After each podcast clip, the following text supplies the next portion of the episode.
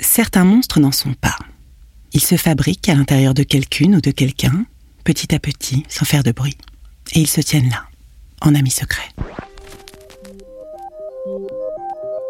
Au pays des monstres, un podcast du musée d'Orsay. Un jour, j'ai vu un monstre qui faisait hyper peur. Mais non, ils n'existent pas, les monstres. Il y a des monstres qui sont gentils, mais c'est rare. Ah, moi, je suis très fort, j'ai pas peur des monstres. Non, j'ai pas peur des monstres. les malicieuses méchancetés du bec de calme. Une histoire inspirée par les sculptures de Léopold Chauveau. Il est très très grand ce monstre. Il est pas du tout rigolo. Un bec de calme apporte de la méchanceté, autant qu'il en faut, ni plus ni moins, à celles et ceux qui en manquent. Une méchanceté trop forte emporte et détruit. Méchanceté trop douce ne protège pas. Bec de calme règle la méchanceté avec une précision rigoureuse afin de rendre juste et belle la vie de la personne qui l'abrite. Voici quatre histoires, celle d'Athanaglof, de la Dame du Bus, de Youssouf Léon et Akato, qui montrent l'une après l'autre ce qu'est capable de réussir un bec de calme. Un jour, Athanaglof, qui avait 7 ans, fut fâché contre ses parents, la porte du réfrigérateur, l'ordinateur de sa sœur et lui-même avec tant de rage qu'il ressemblait à un ouragan en colère. Athanaglof était très habile et gourmand. Il avait réussi, en piratant l'ordinateur de sa sœur, à décoder la porte du réfrigérateur pour prendre autant de desserts aux frites chocolatées qu'il voulait.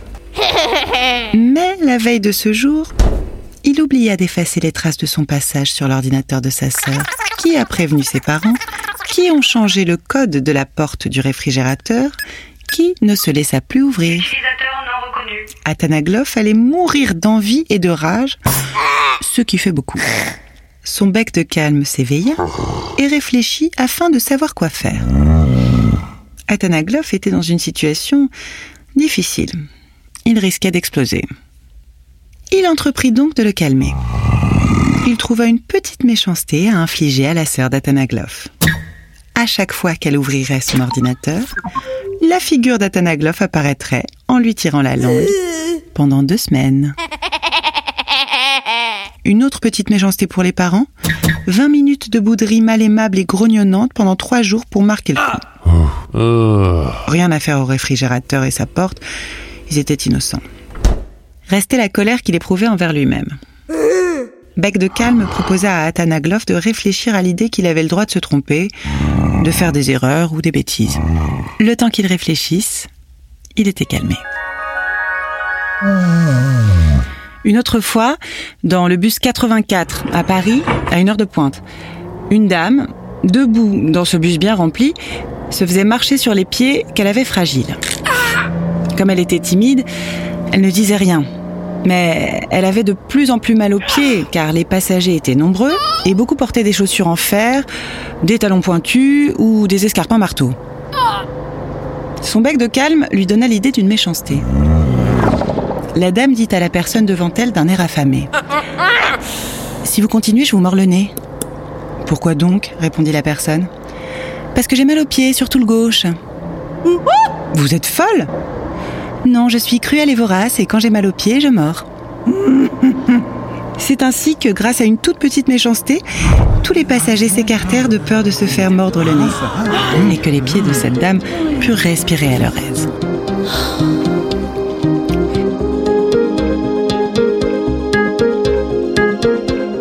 Ailleurs, pas très loin, mais pas tout près non plus, un bec de calme qui vivait tranquillement à l'intérieur d'un petit garçon qui s'appelait Youssouf Léon dut trouver une grosse méchanceté pour l'aider à se sortir d'une situation difficile.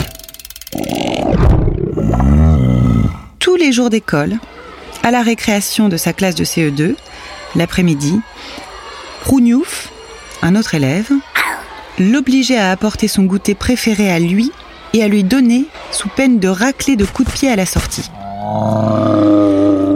Sur les conseils de son bec de calme, Youssouf Léon mit de la colle forte instantanée sur le double pain au chocolat exigé avec de la moutarde, de l'arissa, du poivre, du piment et du wasabi dedans.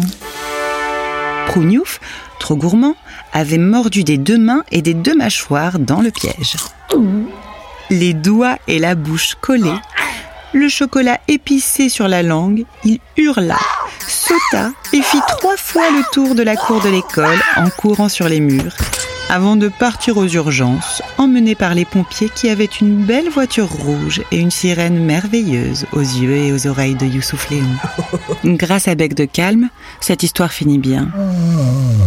Plus jamais Youssouf Léon ne fut raquetté.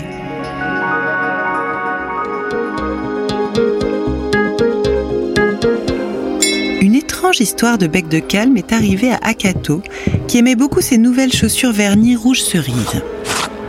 Après le cours de danse Blongi Blongi, Akato cherchait toujours ses nouvelles chaussures vernies rouge cerise que quelqu'un lui cachait.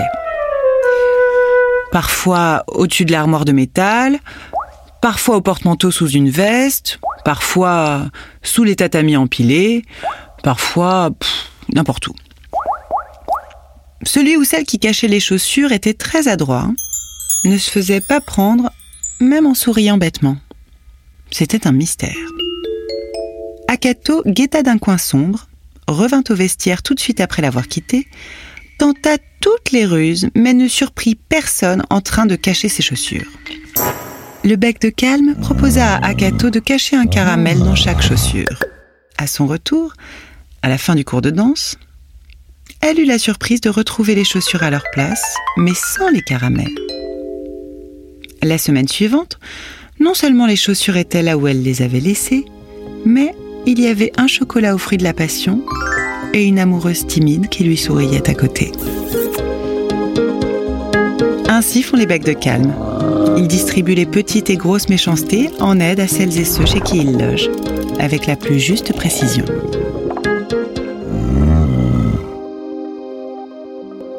Des monstres. Texte de Claude Pontier interprété par Doria Tillier.